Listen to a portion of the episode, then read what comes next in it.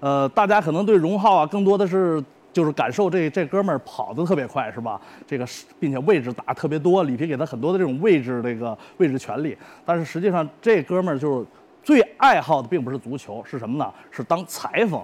这个他当裁缝可不是特不是那种说玩玩啊耍耍票，他是做衣服要自己动剪子，自己画图。所以，包括他现在已经开了很多公司啊，这个包括在武汉开的这个服装店也非常好。现在呢，在广州呢，也是在这个呃非常豪华的地段，也自己开了自己的店，就叫荣浩。那么每次其实他采访特别少，那么可以看央视也好，或者其他的这种节目里头，荣浩出来说话的时候特别少，因为什么呢？他不愿意说话，特别特别的害怕被采访。那么，但是他每次我邀他采访的时候呢，这哥们就给我出个主意，哎，思远思远，你别踩我。